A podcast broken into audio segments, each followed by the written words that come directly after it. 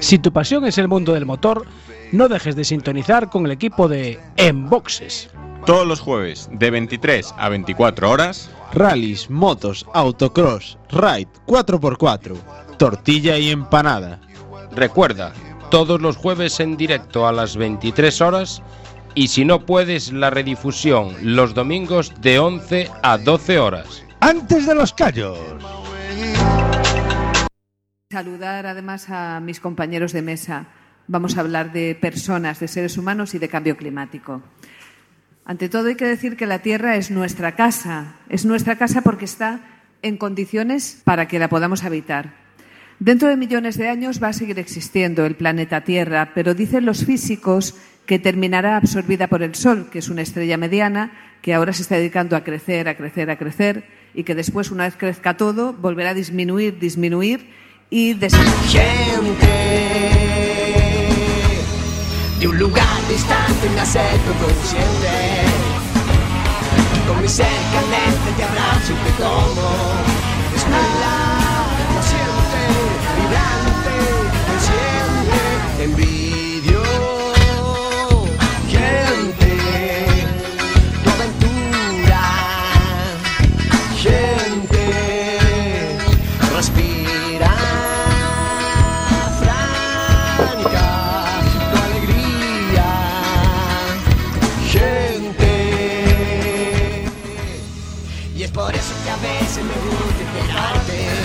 Buenas noches, conciencias.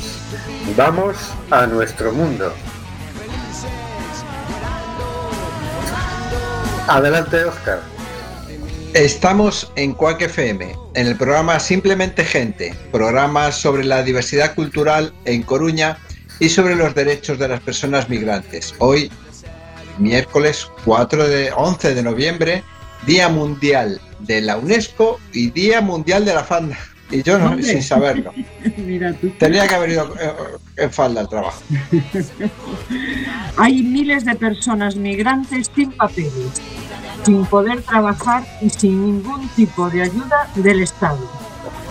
Se les debe regularizar ya, para que nadie quede atrás. Del control del sonido se encarga Carlos Reguera. Hola, buenas noches, Carlos. Hola amigos, amigas, vamos allá, otra bonita aventura. A través de internet tenemos al señor García. Buenas noches, señor García. Buenas y frías noches otoñales a toda nuestra estimada y querida oyentería y a nuestro laborioso equipo que hace posible que salga este programa por las ondas. Estos días apareció la noticia de que presuntamente el rey emérito también usaba o usa, no sabemos, tarjetas opacas con dinero de dudosa procedencia legal. Si democracia y, y transparencia deberían ir de la mano, ¿por qué alimentar una institución hereditaria y opaca? Qué tendencioso que es el señor García. También nos acompaña a través de las ondas Marisa Fernández. Buenas noches, Marisa. Boas noites, compañeiras e compañeiros. Y también Óscar G. Buenas noches, Óscar. Hola, buenas noches a todos. No te metas con el señor García. Bueno, que ya tenemos vacuna. Lo de Biden ya lo, ya lo hablaremos para otro día. Pero yo espero que la vacuna llegue en invierno, ¿eh? Porque como llegue en verano nos quedamos sin vacunas. Hay que recordar que esta vacuna tiene que estar a menos 80 grados para conservarse. No sé yo si tendremos medios. No tenemos médicos, vamos a tener un frigorífico de, a menos 80 grados. Bueno, bueno, y todavía tenerla no la tenemos, o sea que despacito, que aún le queda un poco de caminito. Y también tenemos con todos nosotros, con todas nosotras, con todas nosotras a Rubén Sánchez, que hará lo que pueda para que fluya este amordazado programa. Amordazado porque fíjate tú, presupuesto, vacuna, pero te puedes creer que todavía seguimos amorda- amordazados por la ley Mordaza. Y vamos con cositas de la actualidad. Adelante, sintonía. A explotación salvaxe dos recursos naturais está na orixe das guerras, da pobreza, da violencia e dos desastres climáticos, que non deixan máis saída que fuxir en busca de presente e de futuro. Acampa pola paz e o dereito a refuxo. Ponlle rostro ao espolio. Do 12 de novembro ata o 14 de decembro no Cantón Grande da Coruña. Mais info redeacampa.org.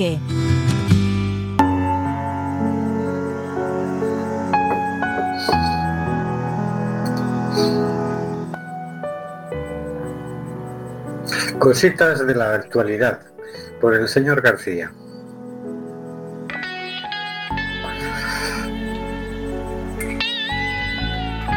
Esta semana traemos un proyecto que pretende dar gasolina para el alma. Desde la agencia de noticias Presenza, Marca Gigal nos presenta Explosión de Carcajadas. Proyecto que lleva más de 12 años, llevando risa e ilusión a lo largo y ancho del planeta. Marruecos, India, Guinea-Bissau, Etiopía, Nepal, Nicaragua, Ecuador, Indonesia. Los campos de refugiados de Grecia son algunos de los lugares a los que Circlosión de Carcajadas ha llegado con su proyecto de circo social.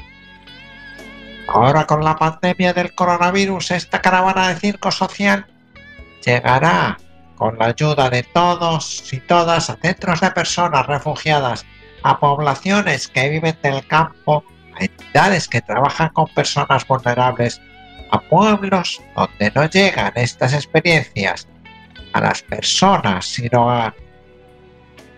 Este proyecto se basa en años de experiencia que han demostrado que la risa y el circo y las artes en general son un vehículo único y poderoso para transmitir alegría.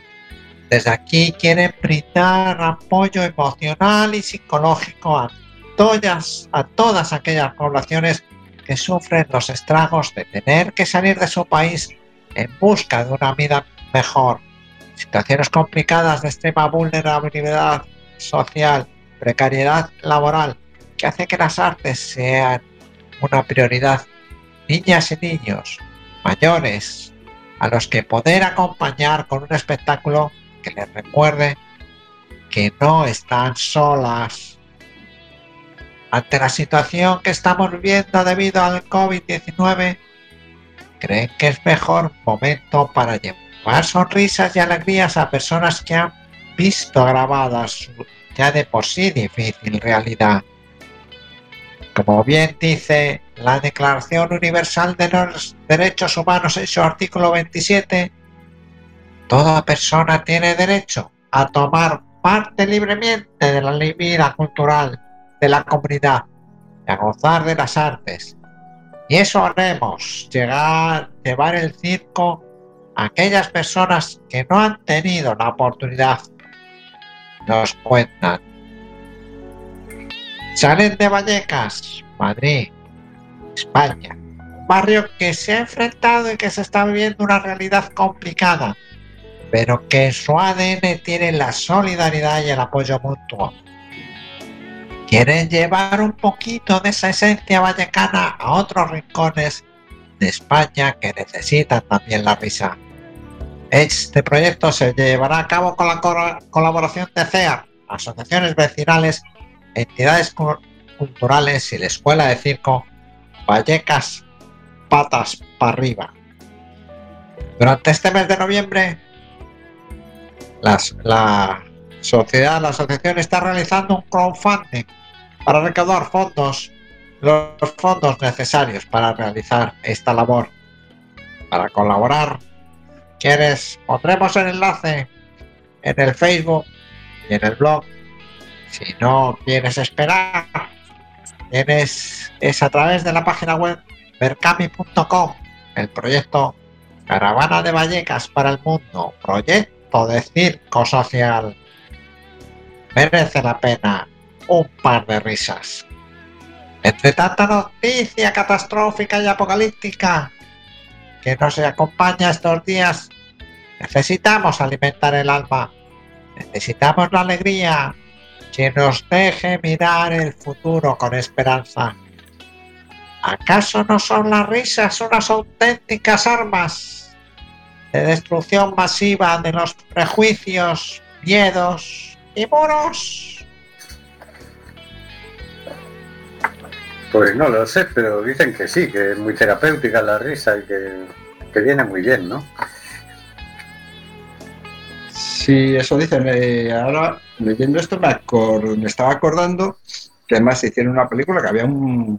Bueno, que hay en varios hospitales, hay payasos, o había en su momento, que se dedicaban sobre todo a los niños, pues eso, animar niños que llevaban mucho tiempo eh, hospitalizados y que les da vida.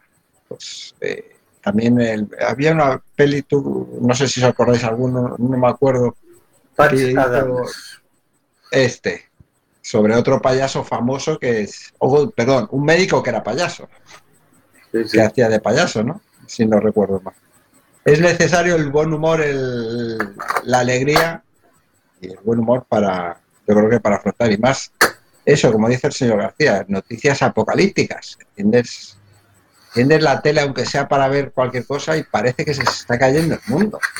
Y se está cayendo. Eso Lo te que va a pasa- decir, a lo mejor es que se está cayendo. Claro, pero lo que pasa, se está cayendo en nuestro mundo, se está cayendo esta prisión que tenemos, que en la que estamos.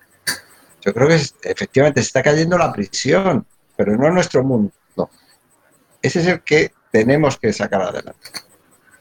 Claro, si no, no es posible otro mundo, ¿no? Claro. Así que que bueno, sí. pues que se caiga, que se caiga. Que se caiga esta prisión y nos, de- y nos liberemos de ella y empecemos a, a construir ese mundo que, que nos hace falta que sea diferente, ese mundo de todos y para todos. Claro, lo que pasa es que hay que tener cuidado de que no se te caiga encima y para eso es muy bueno pues echar unas risas. Efectivamente. Bueno, pues para echar unas risas vamos a escuchar la chirigota Iron 2020 de los masoquistas. Adelante.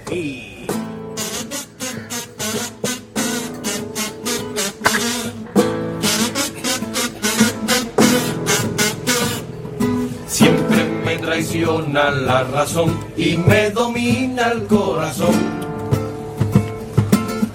Aunque trabaje de peón,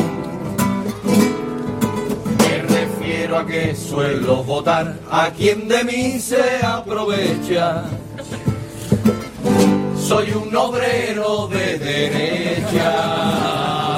Dicen que no tengo solución, que vivo en contradicción. Igual que el negro ese de Vox. Una sencilla explicación y creo que salta a la vista.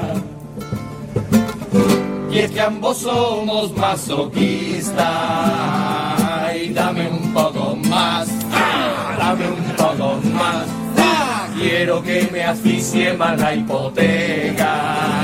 Y dame un poco más, ah, dame un poco más. ah, que coma todo el mes pan con manteca. Sufrir así es lo que quiero yo. Que me roben a mí me pone. Y aunque arrasen con la hucha de nuestras pensiones, los votaría. Conciencia de clase, díselo. Perro flauta que yo no tengo. No es verdad, solo que la clase que defiendo no es la mía. Poco más. No es por ignorancia ni miedo enteraos ya, que me encanta sufrir y pasarlo mal. Por ejemplo, odio al pueblo catalán, pero nunca los voy a dejar marchar. Quiero derechitas que no sean cobardes, con mano dura, menos con el fraude y cobrar en vez, en vez de cobrar, currar por la experiencia, la experiencia de ayunar. Y que al rey se le permita todo, y si hay derecho de pernada, me ofrezco yo mi salario mínimo. Me bajéis o congeléis y me lo descongeléis cuando lo haga Walt Disney. No quiero nada libre, solo el despido libre, pero soy liberal, muy liberal. Pero no en el sexo, a mí no me va eso, soy muy tradicional, misionero nada más. Ah, ah, ah, soy liberal O cobalto dos nosos móviles, a carne e os peixes que xantamos proceden da destrucción e explotación dos territorios e recursos de África, América Latina ou Asia. Grandes corporacións se lucran cos recursos alleos mentras os pobladores deses territorios vense abocados á miseria, a fuxir e a migrar. A Campa 2020, Espolio, do 12 de novembro ata o 14 de decembro no Cantón Grande da Coruña. Mais info redeacampa.org. Y vamos con las noticias. Miles de personas migrantes siguen hacinadas en el muelle de Arguineguín, Canarias. 11 de noviembre de 2020, Poder Migrante. A pesar de que ayer se produjo una ligera tregua, la presión en el muelle de Arguineguín sigue siendo extrema. En este espacio continúan hacinados en torno a 2.000 personas sin que se dé una solución digna, urgente. A pesar de que ayer se produjo una ligera tregua en el muelle de Arguineguín, este espacio, a ver, ya lo hemos dicho, seguimos. Después de la llegada de 2.500 personas en los últimos tres días, las salidas del puerto con destino a los recursos alojativos se producen a cuentagotas. La situación en el muelle de Arguineguín se ha vuelto insostenible con el desbordamiento de los servicios que presta Cruz Roja, que denuncia el déficit de recursos humanos y medios materiales. Todo ello, además, con el añadido de que no se pueden respetar las mínimas medidas anti-COVID, ni de distancia ni de higiene.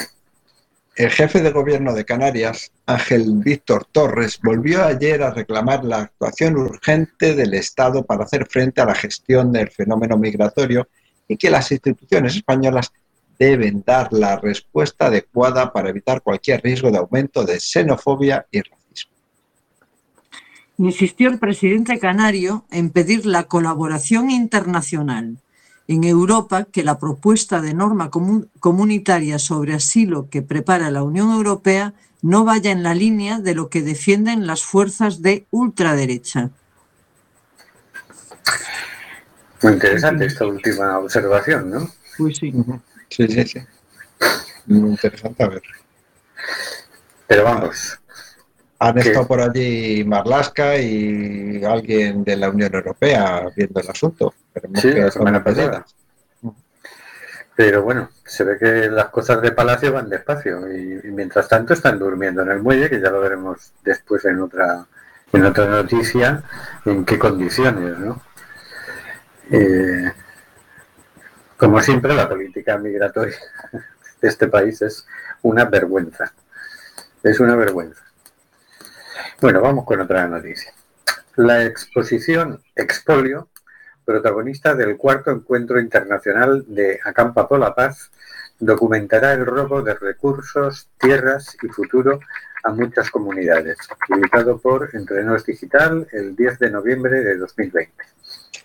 Un año más, los jardines coruñeses de Méndez Núñez serán sede del encuentro internacional Acampa por la Paz y o Derecho a Refugio.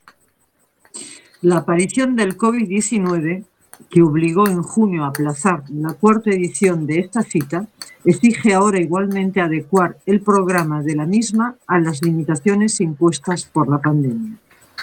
Por ello, el núcleo central de la propuesta será una exposición urbana a gran formato sobre los distintos escenarios del expolio. Desde pasado mañana, jueves, día en que se inaugura la muestra, y hasta el 14 de diciembre, todos los que hasta allí se acerquen podrán asomarse a los principales escenarios del expolio. Hay algunos lejanos y otros no tanto, pero todos bajo un, bajo un denominador común, el abuso de unos pocos de un sistema capitalista avaricioso sobre los recursos y sus propietarios naturales. En cumplimiento de la normativa de protección ante el virus co- COVID-19 y para garantizar la seguridad de los y las visitantes, los responsables de infraestructuras de la red Acampa han planificado un circuito de entrada y salida perfectamente delimitados para que pueda mantenerse la distancia de seguridad en todo el recorrido por la muestra. A lo largo de la misma nos asaltarán escenas de la esclavitud del siglo XXI, fotografiadas por Judith Pratt en las minas de coltán de la República Democrática del Congo. Las apreciadas tierras raras, vitales para la producción de- tecnológica de uso masivo en los países desarrollados, han, han convertido a este país en un escenario de guerra. Su riqueza, lejos de reportar beneficio a sus habitantes, ha diezmado aldeas y sembrado de asesinatos cruentos su geografía y su memoria. O nos sumaremos al viaje al abandono al que nos conduce Luis de Vega, en el que fotografía el presente del pueblo saharaui, esquilmado en todos sus recursos, fosfatos, arena, pesca, hidrocarburos, por Rabat y olvidado por España, por Europa y por la ONU. Sin salir del continente africano, el fotoperiodista nigeriano Akitunde Akinleye nos invita a reflexionar sobre cómo las grandes petroleras estadounidenses extraen el oro negro de sus tierras ancestrales en el delta del Níger. Un negocio de millones de, de dólares del que solo se benefician sociedades extranjeras y las élites locales, mientras las comunidades que habitan ese entorno sobreviven cada vez más empobrecidos y en un paisaje cada día más devastado. Los escenarios americanos de expolio nos llevarán a Argentina, Brasil y Colombia. El fotoperiodista Pablo Ernesto Piovano nos presta su mirada sobre el daño generado por el agrone- agronegocio en las comunidades argentinas que habitan en el entorno de estas explotaciones, documentando la enfermedad, el sufrimiento y la muerte que ha venido causando el uso del herbicida glifosato durante décadas. Y Javier Corso nos enfrentará a la dura realidad de las explotaciones mineras de jade en Colombia, con imágenes de la mina de Muzo, capital mundial de la Esmeralda. La realidad de la Amazonía y el expolio en todo Brasil llega de la mano del fotógrafo documental Víctor Moriyama, de la fotoperiodista Clara Bechior y de una muestra colectiva organizada por el CIMI, Consejo Indigenista Misionario. Moriyama repasa el trágico 2019 en esos territorios. Los grupos que operan la tala y la minería ilegales o la producción de soja y la ganadería intensivas han crecido desde que Bolsonaro está en el poder. Los conflictos agrarios y las muertes de activistas ambientales e indígenas se han exacerbado. El pasado año se detectaron más de 80.000 puntos de incendio en la Amazonía bra- brasileña, provocando una crisis climática mundial. La llegada del virus COVID-19 supone, además, un arma de guerra del poder económico contra las comunidades indígenas defensoras de su territorio, más vulnerables que cualquier otro colectivo.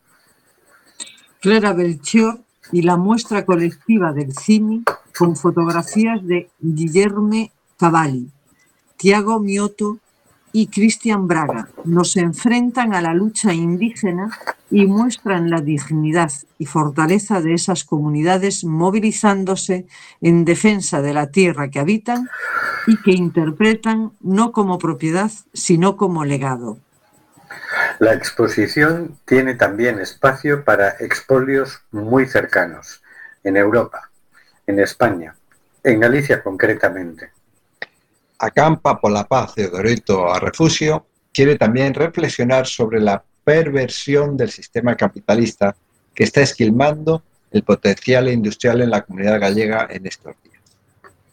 Las plantas de Alcoa, tanto en A Coruña como en la Mariña Lucense, están tocadas de muerte y por causas del todo ajenas a su productividad o a la calidad de su producto.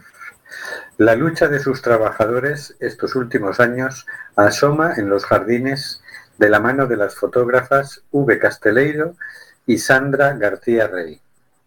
Destacar que esta exposición urbana de gran formato podrá también visitarse de, mane- de manera virtual a través de la web de Acampa, www.redeacampa.org o de las plataformas o de la plataforma www.peopleartfactory.com. El día, 20 el día 26, encuentro virtual sobre espolio en Guatemala. El programa desta cuarta edición de Acampa pola Paz e o Direito a Refuxio tamén incluye un encuentro online organizado en colaboración con la OCV, Oficina de Cooperación e Voluntariado, de la Universidad de A Coruña y la ONG Ecos.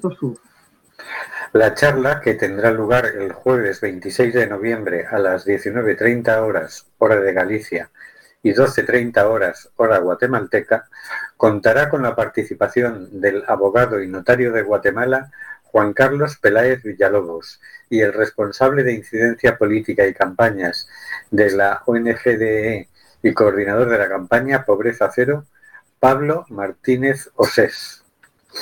La charla estará moderada por el escritor y músico Xurso Souto. La realidad de Guatemala con las comunidades indígenas perseguidas en su defensa del territorio frente al expolio tiene mucho que ver con nuestro país. No en vano, son varias las empresas marca España que han desecado sus ríos con la construcción de mini centrales hidroeléctricas, dejando a estos pueblos sin hábitat y sin recursos de supervivencia. Y bueno, otra gran iniciativa de Acampa por la paz y el derecho de asilo. ¿no? Va a ser una exposición fotográfica de grandes fotos, ya os adelanto que yo he tenido, he podido ver Ah, unas poquitas antes de tiempo. Privilegiado, privilegiado. bueno, como responsable del departamento de producción de simplemente agente he tenido acceso a y, y bueno es para no perdérsela es decir es de esas que empiezas la exposición y terminas de la exposición y algo ha cambiado dentro de ti porque porque te, es un shock y la calidad de las fotos es impresionante y el contexto que te dan eh, en los pies de foto también ¿no? es una reflexión sobre porque yo recuerdo a una persona bien intencionada que me preguntaba, ¿pero por qué vienen? Si aquí estamos muy mal, ¿por qué vienen? Y claro, vienen porque es que allí se mueren, ¿no? Y esa parte no está clara, esa parte no la vemos. Lo único que vemos es, lo, lo más espectacular que vemos es unos cayucos que llegan allí a lo lejos, ¿no? Y eso es todo lo que sabemos, cuando en realidad eh, llega muchísima más gente en avión, ¿no? Pero, pero claro, vienen de situaciones terribles generadas además por nuestro consumo y por, el, por lo depredadoras que son las multinacionales que se encargan del asunto y por la complicidad de los gobiernos locales, ¿no? que también sacan tajada. Pero bueno, eso hay que verlo con los ojos, que no es lo mismo decirlo así que verlo, verlo con los ojos. ¿no? Pero bueno, por mucho Bueno, que quieran Eh, eh, no sé si hemos dicho desde cuándo hasta cuándo va a estar la exposición. Empieza el 12 y acaba el. ¿Lo hemos dicho? Eh, creo que sí. 14 de diciembre. Empieza 14 de mañana y acaba el 14 de diciembre. O sea, hay tiempo para verla. No, no vayáis todos mañana porque, porque hay que mantener las distancias por el COVID-19 y no, no podemos juntarnos allí ci- 25.000 personas y pues no, no nos da tiempo. Claro. Y, y vosotros estáis en Coruña, yo que estoy fuera de la, perife- del, de la periferia, es decir, de la frontera virtual esta, de los confinados, yo estoy en la zona sana, de los sanotes, estoy aquí en Betazo, pues no puedo ir, no puedo ir para allá. Claro, momento, a día de hoy. Afortunadamente, a alguien se le ha ocurrido poner la, la exposición virtual. Ajá. Una buena idea. Eso, vamos a ver si ponemos el enlace en el Facebook, eh, ver y ver toda esa exposición que entiendo yo que habrá muchas y muy buenas fotos. Todas se cuenta de, de la situación, de cómo viven efectivamente lo que decías, ¿no? cómo viven allí para tener que venir aquí. Claro. Aquí no, no se está bien, pero es que allí no se, se está peor. Sí, sí, hay que reseñar que Acampa en su primera edición reseñó un poco la guerra y el trayecto que hacían las personas que buscaban asilo. En aquel momento estaba en pleno apogeo de la guerra de Siria, ¿no? Y, y el aluvión que hubo de, inmigrantes a Europa. Eh, en una segunda edición documentó también el tema del cambio climático como factor de, migración, porque mucha gente se queda sin tierras para cultivar o sin pesca para pescar y tiene que emigrar para poder seguir viviendo, ¿no? En la tercera edición puso el acento en la situación de las mujeres que solicitan asilo y en esta cuarta edición se ayuda al, al origen, ¿no? A- al expolio como factor de, de migración también, ¿no? que es quizá lo que más nos compromete en el asunto, ¿no? porque podría parecer que son ellos los que vienen aquí a molestar y nosotros no tenemos la culpa de nada. Pero claro, cada vez que te compras un teléfono móvil estás eh, gastando coltán y para sacar el coltán de la República Democrática del Congo, las brutalidades que se hacen allí y la devastación que se pone allí hace que mucha gente del Congo pues emigre, ¿no?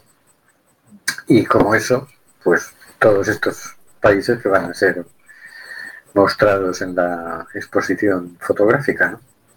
Pero bueno, seguirán pasando, seguirán viniendo, seguiremos circulando y vamos a escuchar la canción Pasarán de Nach y Juanes.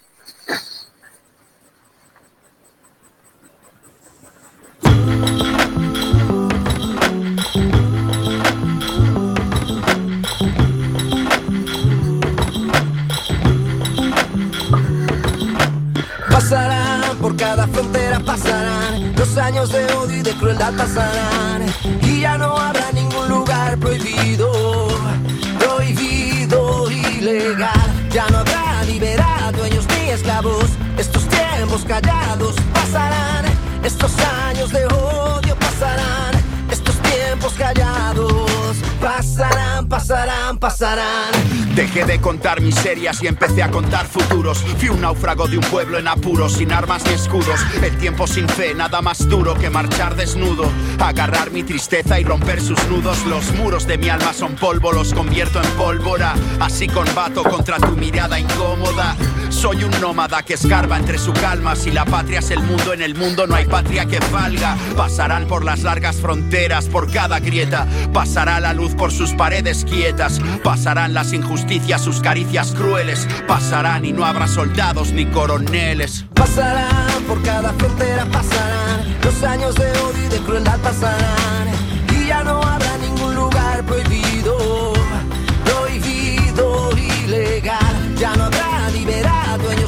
Estos tiempos callados pasarán, estos años de odio pasarán, estos tiempos callados pasarán, pasarán, pasarán. Me hablaron de un lugar donde las balas no señalan, allí donde la pobreza resbala y no te acorrala. Me hablaron de una tierra clara y sin niebla que nunca tiembla, donde existe fruto para aquel que siembra. Tú mira mi vida deambular entre mi herida y mi duda, entre quien me tortura y quien me cura. Esa es mi aventura. La luna guía el camino y no me detengo, sin temer dónde voy porque sé de dónde vengo. Pasará el declive y su enjambre, el hambre sin brazos. Pasarán las garras del hombre y sus latigazos. Pasará el éxodo tóxico de óxido y clavos. Pasarán y ya nunca habrá ni dueños ni esclavos. Pasarán por cada frontera, pasarán los años de odio y de crueldad pasarán y ya no habrá ningún lugar prohibido, prohibido, ilegal. Ya no habrá libertad, dueños ni esclavos. Estos tiempos callados pasarán, estos años de odio pasarán, estos tiempos callados pasarán, pasarán, pasarán. Las marcas en mi piel, el dolor, el ruido del silencio en mi habitación, la furia de la tempestad. Europa pola Paz e o Dereito a Refuxo converte o Cantón Grande da Coruña nun territorio de denuncia do 12 de novembro ata o 14 de decembro. Nunha exposición ao aire libre, 12 fotoxornalistas documentan o espolio dos recursos, de como os países ricos esquilman os seus bens, a súa natureza e lles arrebatan presente e futuro. Fiestras ao Congo, a Amazonia, a Colombia, ao Sáhara. Mais info redeacampa.org. defensor del pueblo denuncia ante la Fiscalía el desamparo de los extranjeros tutelados cuando cumplen 18 años. Noticia suministrada por Público el 11 de noviembre de 2020. El defensor del pueblo, Francisco Fernández Marugán, ha denunciado ante la Fiscalía General del Estado la situación de desamparo que sufren muchos menores tutelados por la Generalitat Valenciana al cumplir la mayoría de edad, según informó este miércoles la campaña CIES No. Estos jóvenes se ven obligados a abandonar el centro de acogida y se quedan en la calle sin recursos y sin posibilidad de obtenerlos nada más cumplir 18 años, ya que carecen de permiso de residencia y trabajo descrito. Por ello, la campaña por el cierre de los CIES y el fin de las deportaciones presentó varias quejas ante el defensor del pueblo en el nombre de 10 de estos jóvenes, algunos de los cuales fueron trasladados previamente en el CIE de Zapadores. Sin permiso de residencia y trabajo no pueden acceder a ayudas. Repetimos porque salen a veces noticias raras. Sin permiso de residencia y trabajo no pueden acceder a ayudas. A la vista de la cantidad de menores tutelados por la comunidad valenciana que acceden a su mayoría de edad sin contar con la autorización de residencia a la que tienen derecho, Fernández Marugal decidió informar a la Fiscalía de dicha situación. Según lo explicado, la falta de este permiso dificulta la asignación de un recurso para extutelados, el acceso a, la- a las ayudas que podrían corresponderles y la continuidad del proceso iniciado durante su minoría de edad, entre otros muchos inconvenientes. En el escrito, donde informa de la admisión a trámite de una de las diez quejas presentadas, el defensor subraya la existencia de una nota de la Fiscalía General del Estado junto a otros fiscales especializados donde se instaba a las autoridades con responsabilidades en el tema de menores a reclamar agilidad en el trámite del permiso de residencia para estos jóvenes. Así estamos. Estamos que entre la burocracia, la ineptitud y la falta de ganas, pues pasa lo que pasa. O sea que tú estás tutelado por el Estado y de la noche a la mañana te deja en situación de ilegalidad. Así es. Listo para que te pare un policía y te, y te diga, pues te vamos a deportar. Así es. Mm, Negligencia, incompetencia. Es que para ellos las personas que circulan no son personas. ¿Qué pasará? ¿Qué, qué les pasa a esta gente?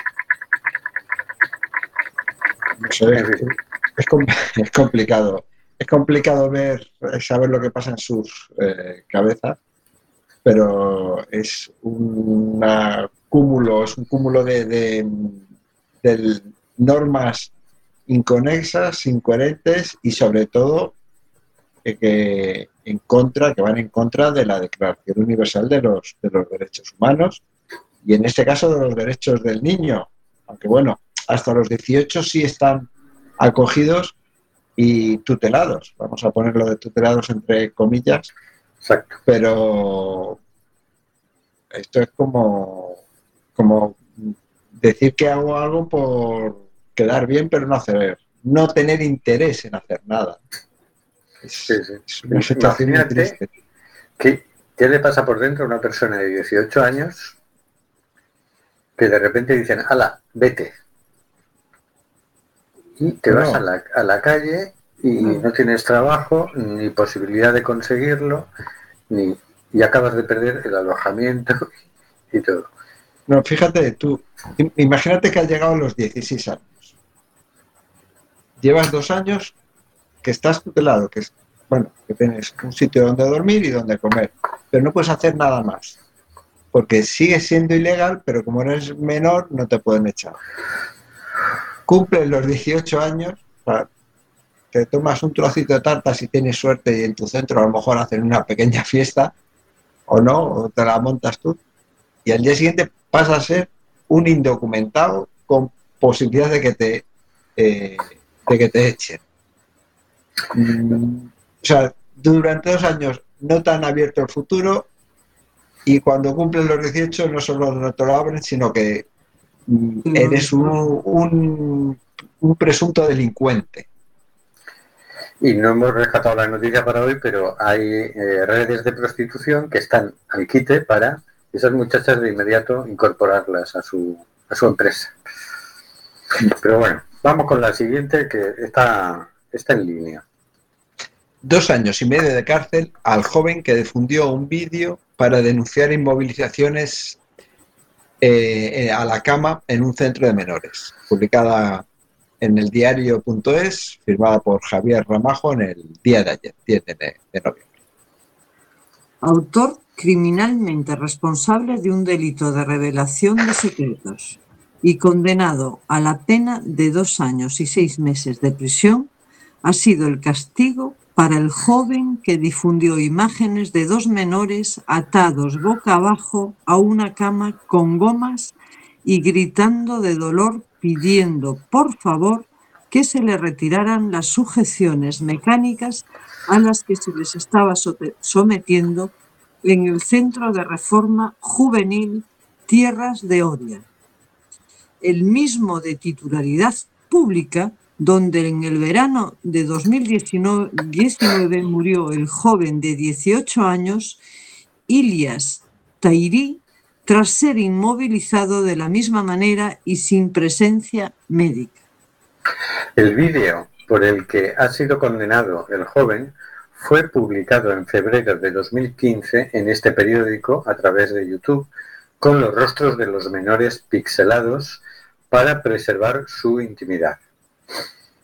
De esta forma, el juzgado de lo penal número 2 de Almería ha condenado a, a AG, presidente de la plataforma Centro de Menores.es, y dos trabajadores de la empresa de seguridad del centro han sido absueltos debido, debido a que uno de los jóvenes internos que fueron grabados retiró la acusación y se disculpó por videoconferencia durante la vista oral.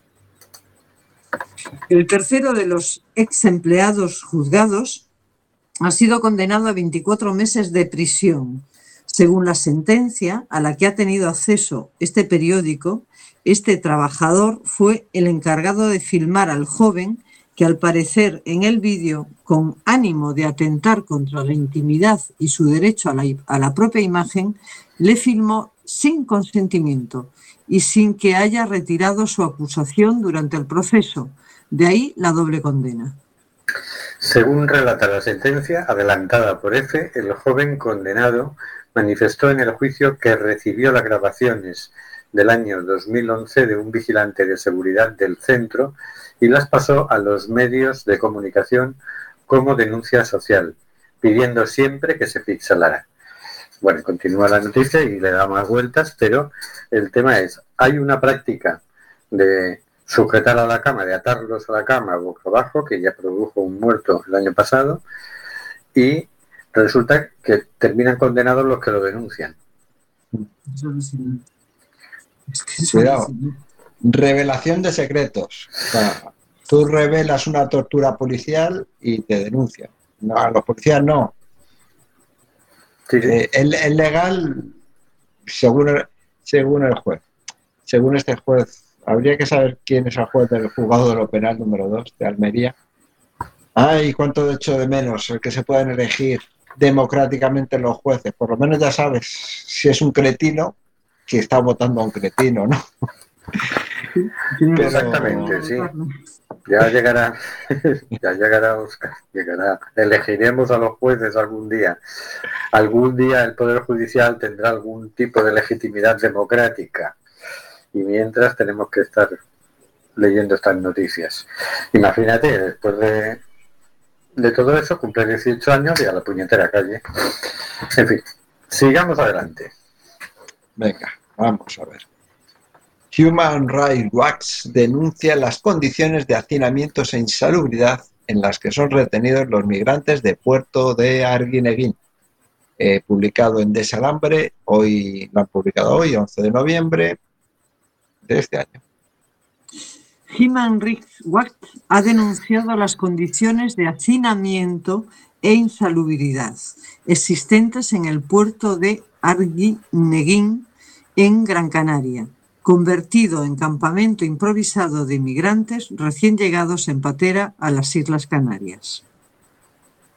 El pasado 7 de noviembre, la organización visitó el muelle y alertó de la situación in- insostenible en la que se encontraban los acogidos. Desde entonces, el número de personas se ha multiplicado hasta alcanzar las 2.000 personas migrantes, lo que ha empujado a la organización a lanzar un nuevo comunicado para solicitar a las autoridades una solución urgente. Lo que vi hace unos días fue una hilera de carpas abarrotadas donde la gente está detenida durante días y días, durmiendo en el suelo. 30 o 40 personas compartiendo un baño portátil, ha dicho Judith Sutherland, su directora para Europa y Asia Central de Human Rights Watch. No puedo imaginar la situación ahora con más del doble de personas, incluso asumiendo las mejores intenciones de quienes trabajan allí. Estas condiciones no respetan la dignidad de las personas ni los derechos básicos, ni reflejan bien a España, ha añadido. El gobierno impide el acceso a periodistas, fotógrafos y cámaras de televisión, alegando el derecho a la privacidad de los albergados. El campamento está formado por una hilera de carpas, donde duermen cientos de personas sobre el suelo del muelle y con un número de duchas insuficiente para el número de personas que acoge. Las carpas no tienen suelo, ni camas ni colchones. Las personas entrevistadas que habían pasado días detenidas en el muelle dijeron que les dieron dos mantas, una para poner en el suelo y otra para cubrirse. Describen desde la ONG. El campamento de emergencia, cuya capacidad formal es de alrededor de 400 personas, se estableció en agosto para exámenes médicos, incluidas las pruebas de COVID-19 y los procedimientos de identificación y registro policial. El día de la visita de Human Rights Watch había 14 carpas, cada una con baño portátil con capacidad para 30 a 40 personas, más una carpa para ducharse y cambiarse. Una tienda está reservada para las mujeres que viajan solas y los niños no acompañados. A pesar de las directrices internacionales que exigen que los niños no acompañados se alojen separados de las mujeres y las niñas no acompañadas, sostienen desde la organización. La investigación de Human Rights Watch en Arguineguín concluye que las condiciones en el muelle son totalmente inadecuadas, incluso cuando están por debajo de su capacidad. Además de las malas condiciones, el procedimiento en el muelle plantea serias preocupaciones sobre el acceso a la información y el respeto del derecho a solicitar asilo, añaden desde la organización. Claro, esto, esto que se lo digan a Ayuso, que enseguida te construye allí en tres meses un hospital de estos que hace ella y ya para, para, para construir el hospital, no para alojar a, a los migrantes. ¿eh? No, veáis que Sí, será que no hay plazas libres en los hoteles de Canarias, que está todo atiborrado de turistas, ¿no? Sí, que sería una, sería una solución que creo que en algún sitio lo me ha parecido leer que lo estaban haciendo. Desde luego, uno para evitar el- la posible propagación de- del COVID si alguien lo tiene, porque en estas condiciones ni distancia de, de seguridad ni leches en vinagre, y otro por, por un alojamiento digno, Por humanidad. efectivamente. Por humanidad. Y si, y si vamos al interés económico, pues que el gobierno pague, sí, esas habitaciones y eso ayuda a que se mantengan los hoteles abiertos y eh, que haya trabajo, emple- empleo, etcétera, ¿no? Es decir, podrían darle la vuelta si se empeñaran un poquito, ¿no? El dinero que se están gastando en otras cosas, seguro que los hoteles lo van a agradecer, porque da igual quien pague y seguro que les hacen precio a- al Estado por alquilarles las instalaciones. Así que yo creo que ahí todos saldrían ganando. Y venga, vamos a ver si nos cabe una noticia más. España consuma el primer vuelo de deportación de inmigrantes desde el inicio de la pandemia. Noticia de la cadena SER por Nicolás Castellano del 11 de noviembre del 2020. Poco antes de las 2 de la tarde ha aterrizado en el aeropuerto de la ciudad pesquera de Nuadhibou el avión del turoperador turístico Evelop, contratado por el Ministerio de Interior que ha llevado a cabo el primer vuelo de deportación de inmigrantes desde el inicio de la pandemia en España. El aparato partió por la mañana de Madrid e hizo escala antes del mediodía en Gran Canaria, donde han subido a bordo a las 22 personas que finalmente han conformado este vuelo de devolución, en el que han estado custo- custodiados por medio centenar de policías nacionales. Hasta hace unas pocas horas eran 23 los repatriados previstos, pero finalmente un ciudadano maliense que estaba internado en el CIE de Barranco Seco, en la capital de Gran Canaria, ha quedado en libertad. En el grupo de 22, solo uno de ellos es originario del país a donde ha llegado el avión, Mauritania. Y han viajado además un ciudadano de Guinea-Bissau, dos de Gambia y 18 de Senegal. El acuerdo bilateral entre España y Mauritania permite la devolución de ciudadanos de ese país o de terceros que hayan transitado por suelo mauritano para llegar irregularmente a territorio español. ¿Cómo lo saben? Se da, la. Se da- la circunstancia de que en esta ocasión no ha viajado a bordo del aparato ningún observador independiente del Mecanismo Nacional de Prevención de la Tortura, dependiente del Defensor del Pueblo, según ha confirmado fuentes de este organismo a la SER. Esas labores de observación sí suelen llevarla a cabo en muchos de estos vuelos de devolución. Sin embargo, apuntan esas fuentes que, aunque no han estado presencialmente en el operativo, sí han pedido información al Ministerio del Interior sobre los detalles del vuelo de hoy.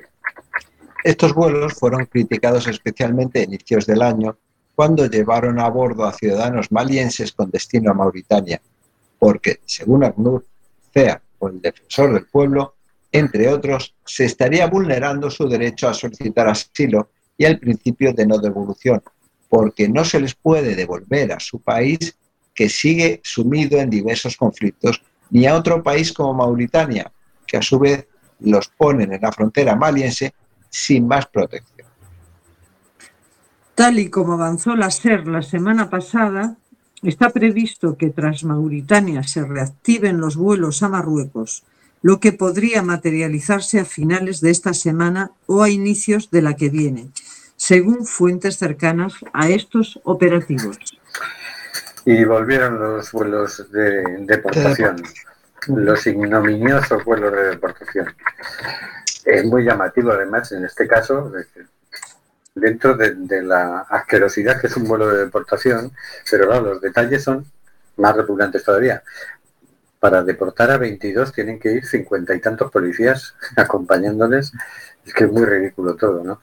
Pero es que encima, en vez de hacer el vuelo a Senegal, lo hacen a Mauritania, porque hay un mauritano y otro de Guinea-Bissau y 18 son de Senegal. Eh,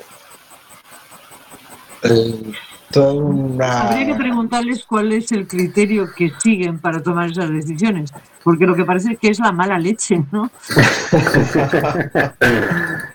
No, tienen un sistema muy eficaz eh, de, de elección. El tate ti, tate ti, te ha tocado a ti. ¿Y de dónde eres? Me da igual, te ha tocado a ti. Y, te meten en, Claro, bueno. meten en el avión. Claro, me han dicho, ¿qué sois africanos? Pues venga, hay un vuelo para África, ¿no? Pues tú imagínate un señor de Senegal que lo dejan en Mauritania y tiene que. ¿Irse a Senegal? ¿Qué se supone? ¿Cómo, ¿Cómo es que lo has deportado? Se supone que lo devuelves al país de origen. ¿Qué es esto de devolverlo a un país por el que ha pasado? Mauritania, que es que te cobra menos el gobierno de Mauritania por admitir la devolución que el de Senegal. Estas cosas son así. Es decir, el de Mauritania, si le devuelves un mauritano, te paga tanto, pero si le metes uno de otro país, te cobra más. y que es lo que están eh, con estos vuelos lo que están es realimentando eh, todo el tema de las mafias eh, que transporta a esta gente. Eh, me estoy acordando ahora de lo que nos contaba, yo creo que lo ha contado aquí, pero bueno, si no me lo ha contado aquí nuestro amigo Moisés de Camerún, que él en una ocasión llegó a Túnez, si no recuerdo mal, y de ahí le deportaron otra vez a, a Mauritania, a, a la frontera, al otro lado del, del Sáhara. Pues él volvió a hacer el recorrido. Simplemente, o sea, lo que tienen claro es que quieren venir a Europa. Si caes en la cárcel, en la, en el, en la OCA, vuelves a la casilla de salida, pero sigues jugando y ellos van a seguir tirando para ver si llegan a, la casilla final. Es, es absurdo y es realimentar un- unas mafias, las mafias que están traficando con su transporte, que están, se están aprovechando de ellos porque para eh, recoger ese dinero hacen trabajos allí en los sitios donde están de cualquier manera. Es, es absurdo todo esto. Y con esto nos despedimos hasta la semana que viene. No olvidéis seguirnos por Facebook, en nuestro blog, por Twitter, en Instagram, por, por todas las partes. Hasta luego, señor García. Hasta la próxima semana. Hasta Esperemos luego. que con menos frío. Hasta luego, Carlos. Hasta luego, amigos. Hasta luego, Marisa. Hasta luego, buena semana. Hasta luego, Oscar. Adiós, adiós. Hasta luego, queridas y queridos oyentes.